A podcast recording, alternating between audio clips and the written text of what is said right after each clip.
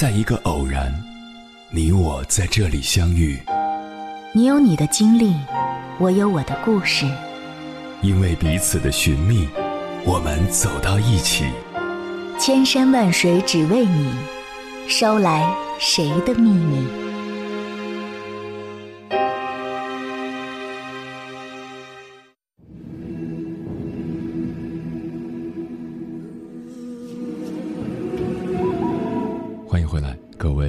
行者，这里是正在直播的中国交通广播，千山万水只为你，深夜不孤单。我是迎波，绰号鸭先生。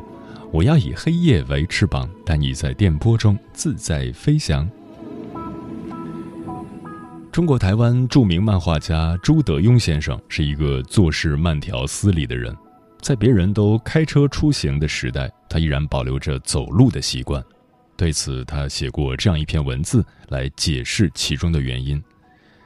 我喜欢走路，我的工作室在十二楼，刚好面对台北很漂亮的那条敦化南路，笔直宽阔的绿荫道绵延了几公里。人车寂静的平常夜晚或周六周日，我常常和妻子沿着林荫道慢慢散步到路的尽头，再坐下来喝杯咖啡。谈谈世界又发生了哪些特别的事？这样的散步习惯有十几年了，陪伴我们一年四季不断走着的是一直在长大的儿子，还有那些树。一开始是整段路的台湾栾树，春夏树顶开着苔绿小花，初秋树梢转成赭红，等冬末就会突然落叶满地。只剩无数黑色枝桠指向天空。接下来是高大美丽的樟树群，整年浓绿。再经过几排叶片棕黄、像挂满一串串闪烁的新的菩提树，后面就是紧挨着几幢玻璃帷幕大楼的垂须榕树了。这么多年了，亚热带的阳光总是透过我们熟悉的这些树的叶片。轻轻洒在我们身上，我也总是讶异地看到，这几个不同的树种在同样一种气候下，会展现出截然相反的季节面貌。有些树反复开花结籽抽芽凋萎，有些树春夏秋冬常绿不改。不同的植物生长在同一种气候里，都会顺着天性有这么多自然发展。那么，不同的人们生长在同一个时代里，不是更应该顺着个性有更多自我面貌吗？我看到的这个世界却不是如此。我们这个时代的人情绪变得很多，感觉变得很少，心思变得很复杂，行为变得很单一，脑的容量变得越来越大，使用区域变得越来越小。更严重的是，我们这个世界所有的城市面貌变得越来越相似，所有人的生活方式也变得越来越雷同了。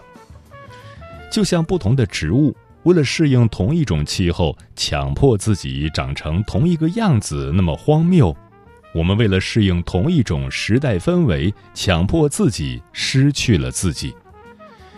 如果大家都有问题，问题出在哪里呢？我想从我自己说起。小时候，我觉得每个人都没问题，只有我有问题。长大后，我发现其实每个人都有问题。当然，我的问题依然存在，只是随着年龄增加，又有了新的问题。小时候的自闭给了我不愉快的童年，在团体中，我总是那个被排挤、孤立的人。长大后，自闭反而让我和别人保持距离，成为一个漫画家和一个人性的旁观者，能更清楚地看到别人的问题和自己的问题。问题那么多，似乎有点令人沮丧，但我必须承认，我就是在小时候和长大后的问题中度过目前为止的人生，而且世界就是如此。每个人都会在各种问题中度过他的一生，直到离开这个世界，问题才真正没问题。小时候的问题往往随着你的天赋而来，然而上天对你关了一扇门，一定会为你开另一扇窗。我认为这正是自然界长久以来的生存法则。就像《侏罗纪公园》里的一句经典台词：“生命会找到它自己的出路。”童年的自闭让我只能待在图像世界里，用画笔和外界单向沟通，却让我能坚持走出一条自己的路。长大后的问题对人才真正严重，因为那是后天造成的，它原本就不是你体内的一部分。不会为你开启任何一扇窗或一道门，而我觉得现代人最需要学会处理的，就是长大后的各种心理和情绪问题。我们碰上的刚好是一个物质最丰硕而精神最贫瘠的时代，每个人长大以后，肩膀上都背负着庞大的未来，都在为一种不可预见的幸福拼斗着。但所谓的幸福，却早已被商业稀释而单一化了。市场的不断扩张，商品的不停量产，其实都是违反人性的原有节奏和简单需求的，激发的不是我们更美好的未来，而是更贪婪的欲望。长期的违反人性，大家就会生病。当我们进步太快的时候。只是让少数人得到财富，让多数人得到心理疾病罢了。是的，这是一个只有人教导我们如何成功，却没有人教导我们如何保有自我的世界。我们这个时代对我们大家开了一场巨大的心灵玩笑。我们周围所有的东西都在增值，只有我们的人生悄悄贬值。世界一直往前奔跑，而我们大家紧追在后。可不可以停下来喘口气，选择自己，而不是选择大家？也许这样才能不再为了追求速度，丧失了我们的生活还有生长的本质。前年底，我得了一个新世纪十年阅读最受读者关注十大作家的奖项。请有人带领时，念了一段得奖感言。这是一个每个人都在跑的时代，但是我坚持用自己的步调慢慢走，因为我觉得大家其实都太快了。就是因为我还在慢慢走，所以今天来不及到这里领奖。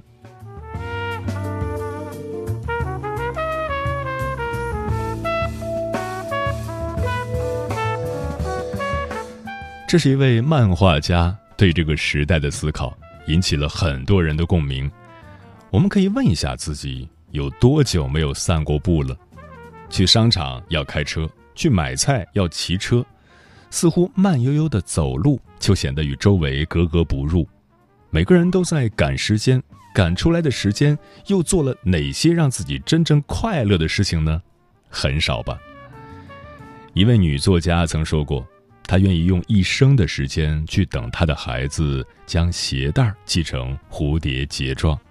他说：“孩子，你慢慢来。”其实，任何一个成就斐然的人，他最初要独立完成的事情，不就是这个看起来再简单不过的动作吗？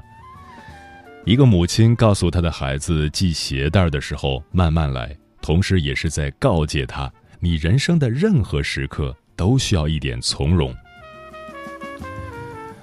很多人都会有这样一种经历：雄心壮志的给自己定下一个大目标，为了实现它，又制定了一系列的计划。第一天积极的完成了任务，第二天主动的完成了任务，第七天被动的完成了任务，第十天努力没有看到什么成效，有些泄气，第十五天努力依然没有看到什么成效，然后宣告失败。总结经验时，总认为。我做不到，我不行。然而事实并非如此，我们是行的，是可以做到的，是足够优秀的。几天、十几天的努力看不到成效是正常的，我们只是太着急，对于成功的渴望太迫切。急这个字是当代社会的缩影，但是着急的生活往往根基不稳，大都落得个失败的结局。我们有想法、有目标，想要实现它，想尝到成功的果实，无可厚非。只是这个世界上是没有一蹴而就的，不管做什么，都要脚踏实地的去努力去行动。生活就像拔萝卜和拧罐头盖子，你会发现前面百分之九十九的时间，萝卜和罐头盖看上去都是纹丝不动的，在最后一秒才会破土和松动。如果中间你沉不住气，急于求成，那结果一定是铁锹铲起萝卜带了一嘴泥，摔碎罐子吃了一嘴的玻璃。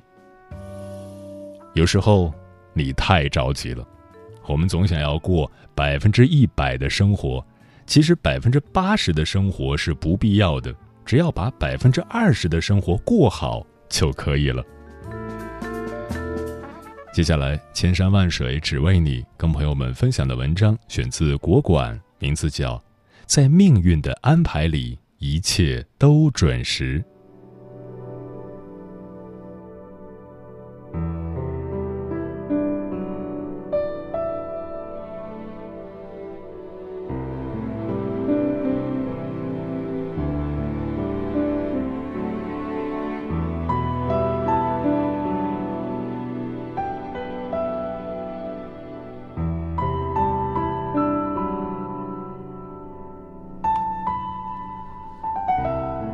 看过一个视频，视频的文字让人深有同感。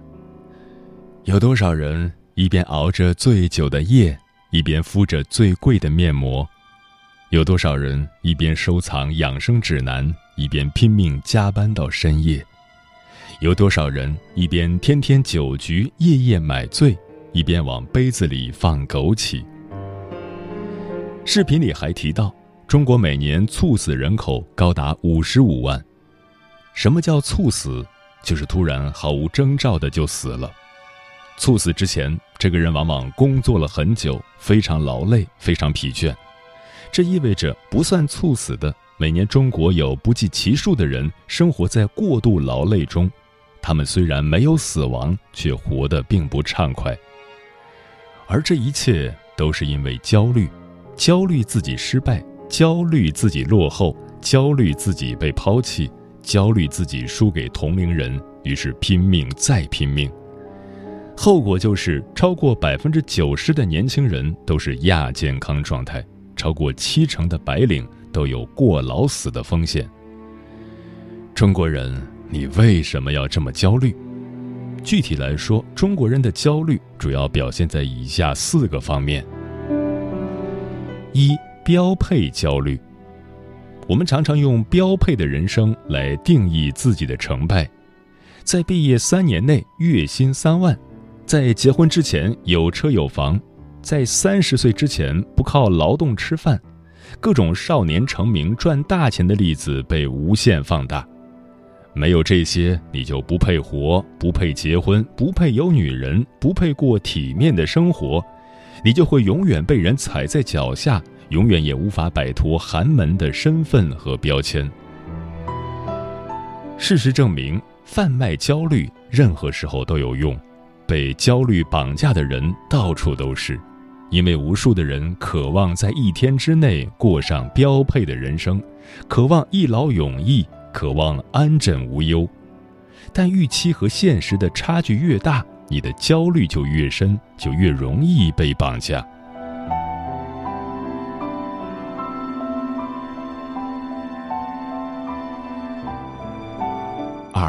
年龄焦虑，年龄焦虑大部分人都有，但我们对年龄的焦虑疯狂到了极致。任何一个有关年龄的独立事件都能引发国人对年龄的集体焦虑，任何一个年少成名的故事都会被无限夸大。反观下自己，觉得日子都白过了，所以年龄成了商家最好的营销手段。朋友圈就经常看到这类文章。三十岁之前不赚够一百万就不配做人，二十五岁之后没车没房就不配生活。反正都是和年龄挂钩，对常人来说目标高的遥不可及，但却能最大程度的引起人的恐慌。然后他慌了，彻底的慌了，晚上经常睡不着觉，觉得自己生活状态真的是糟糕透了。所谓的年龄焦虑，其实就是焦虑着成名，焦虑着成精，焦虑着如何在最短的时间内让自己过上根本不用动脑动手的有钱生活。想法越强烈，内心就越焦虑。任何一个年纪比你小的人，在生活中获得哪怕一丁点儿的成功，都能刺激你敏感的神经。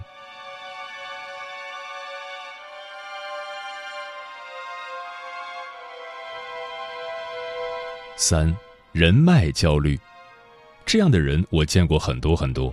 上大学的时候，我的一个室友就是典型的人脉焦虑。他是一个总喜欢给自己找事的大忙人，一个别人不找他帮忙就觉得世界要坍塌，别人不联系他就会怀疑自己社交有问题的人。他最深信的一句话是辅导员讲的，他说：“你的 QQ 好友数和你的社交能力成正比。”和你的未来成正比，人越多，社交能力越强，未来越光明。那时还没有微信，当然他的 QQ 好友确实很多，甚至多到连学校所有的保安都加上了。但问题是，人家根本就不认识他。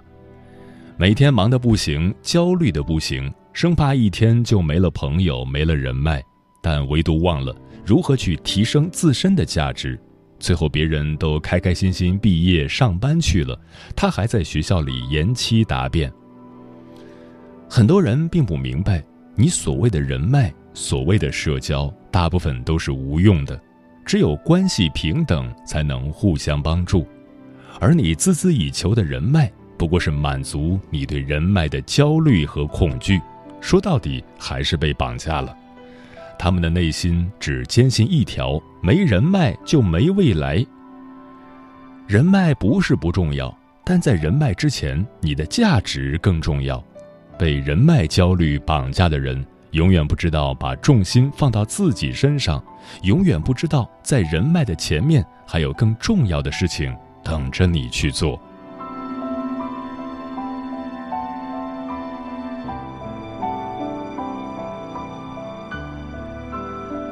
四，育儿焦虑。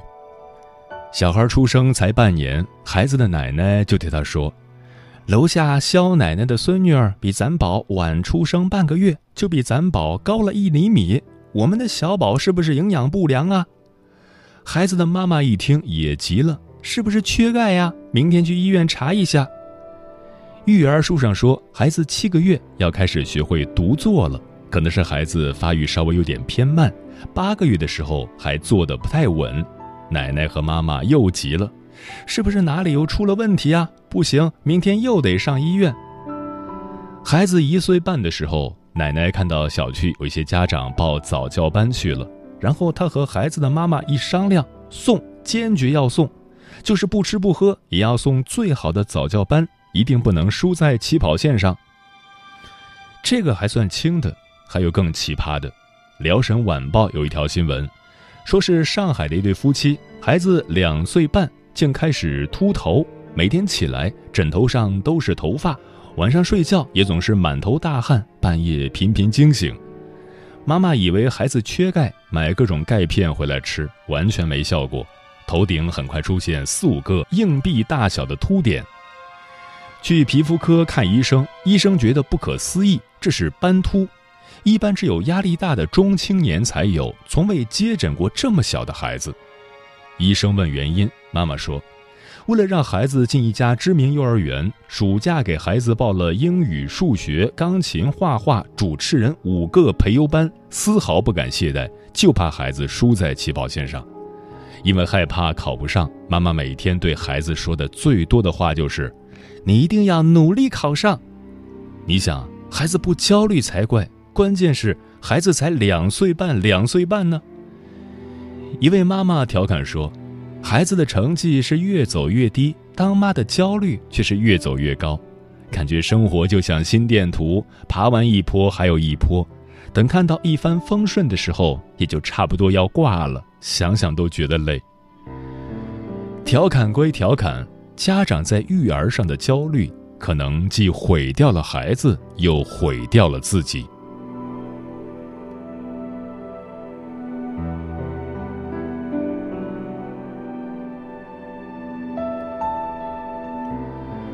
我们必须承认，不是所有的事情都越快越好，也不是所有的人生都适合加速飞跃。厚积薄发、大器晚成的人一抓一大把，焦虑超过了控制范围，就成了阻碍，成了抑郁，成了疾病，甚至成了死亡。所以，问题的关键是找准自己的目标，并找准自己的时区。在自己的时区里不断的自我练习，不断的自我提高。你没有迟到，也没有落后，在命运的安排里，一切都准时。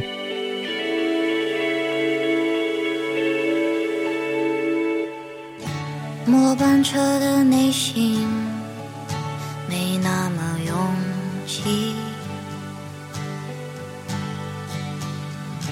夜幕下的空气，呼吸不着急。大大城市伫立，没什么表情，沉默